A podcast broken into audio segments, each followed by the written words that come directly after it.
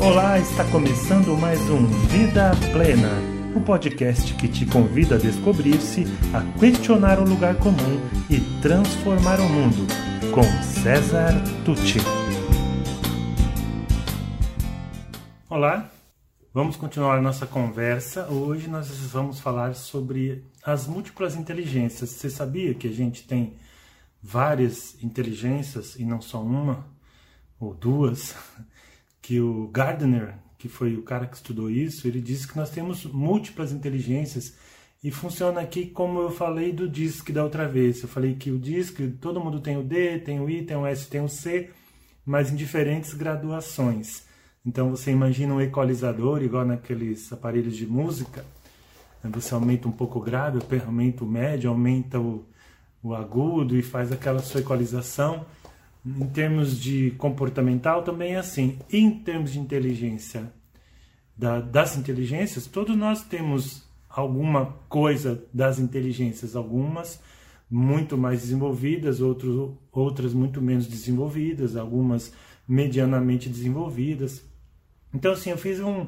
Eu, eu vou só comentar, tá? Para a gente não ficar teórico demais aqui nesses vídeos, porque Espero que vocês lembrem como tudo isso começou. Nós estávamos contando da Sabrina, que foi numa entrevista de emprego e ficou se comparando, e como nós todos temos essa tendência de nos compararmos o tempo inteiro com os outros, quando a gente fica achando que fulano é que é bom, que a gente nunca é bom o suficiente, porque ele é bom naquilo, naquilo, a gente só esquece de pensar que, em compensação, ele não é bom em outras coisas que talvez a gente seja, né?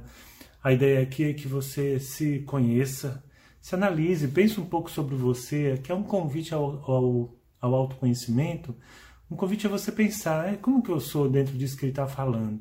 Porque aos poucos você vai construindo a, uma noção de você mesmo, né? Se você ainda não tem, e vai percebendo que com certeza você tem vários talentos e pontos fortes, várias coisas que, que te capacitam para atuar nesse mundo, para oferecer a sua contribuição nesse mundo do seu jeito, do seu jeito de ser.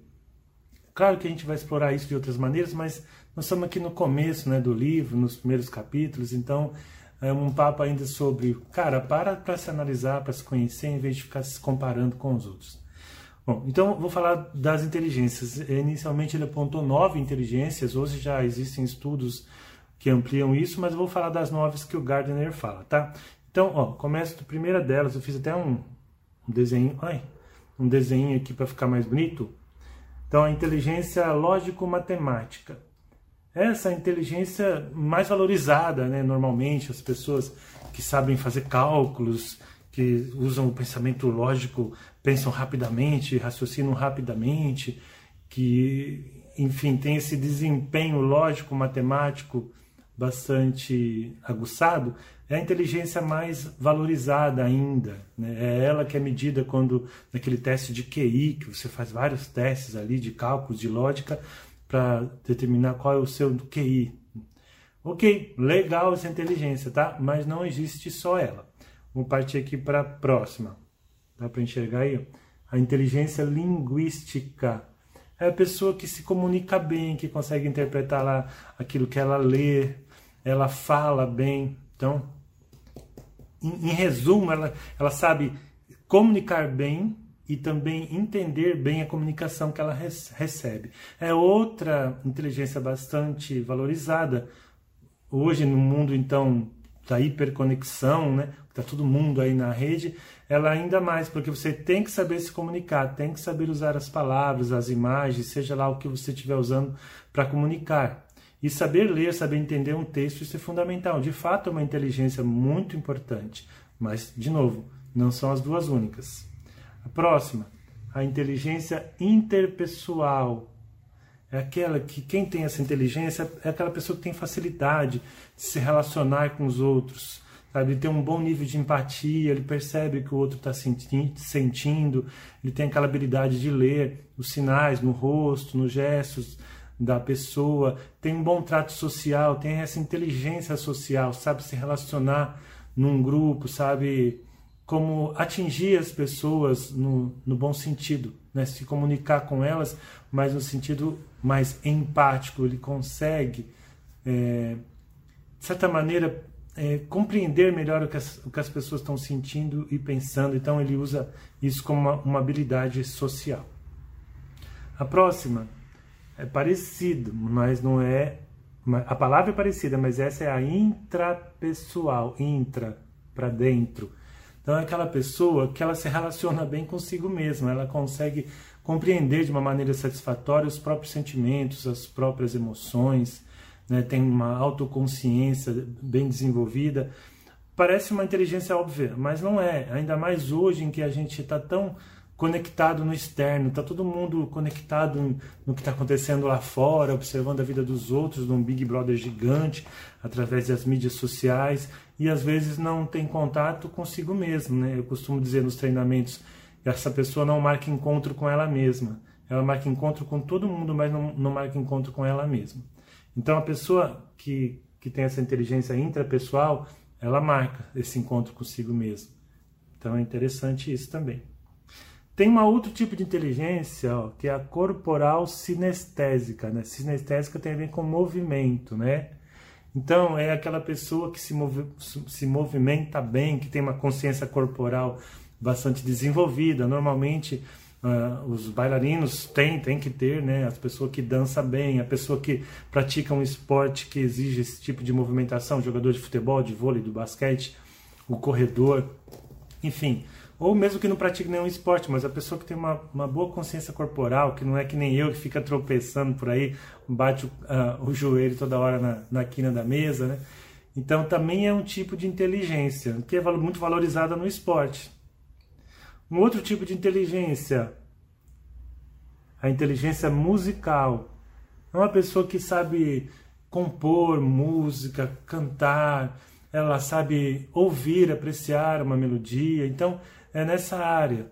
Uma pessoa, vocês devem conhecer pessoas assim, isso é uma inteligência que eu tenho, não tão desenvolvida, mas tenho trabalhado ela. Eu componho, eu escrevo música, eu, eu, gosto muito de ouvir música, de apreciar os detalhes de uma música. Né? A gente pode exercitar também essas inteligências. A próxima, a inteligência espacial visual.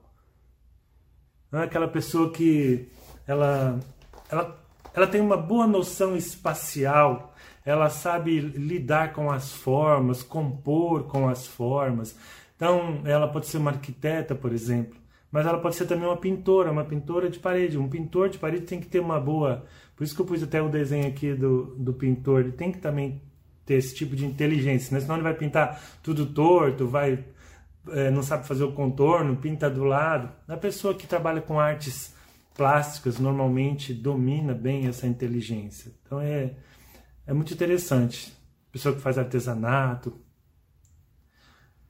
A, a inteligência naturalista, aquela pessoa que se relaciona bem com a natureza. Né? Ela, ela é uma pessoa que, digamos, tem no trato com a natureza algo muito, muito natural, né? sem querer ser redundante, muito próprio dela. Ela se relaciona bem com a, com a fauna, com o meio ambiente, ela tem essa consciência ambiental e ecológica muito forte.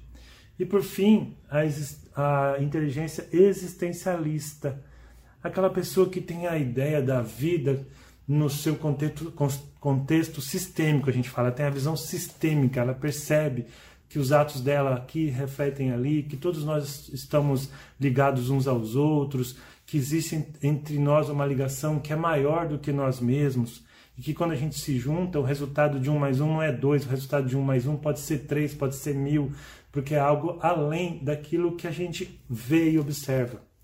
Então é a pessoa que sabe meditar, sabe se conectar com, com o sagrado, seja isso o que ela entender. Então olha lá, está acabando o nosso tempo, vou repassar rapidinho e você vai pensando qual dessas você tem trabalhado mais. A, a lógico-matemática, a linguística ou a interpessoal, a intrapessoal, a sinestésico corporal, a musical, a visual espacial, a naturalista ou a existencialista? Quais delas? Se você fosse fazer um gráfico de cada uma delas, como você está em cada uma delas? O jeito que você tá é um, é um jeito bacana, é um jeito que já dá para fazer muita coisa legal. Viu? E a gente vai falar mais sobre isso na próxima edição. Obrigado, valorize você, quem você é.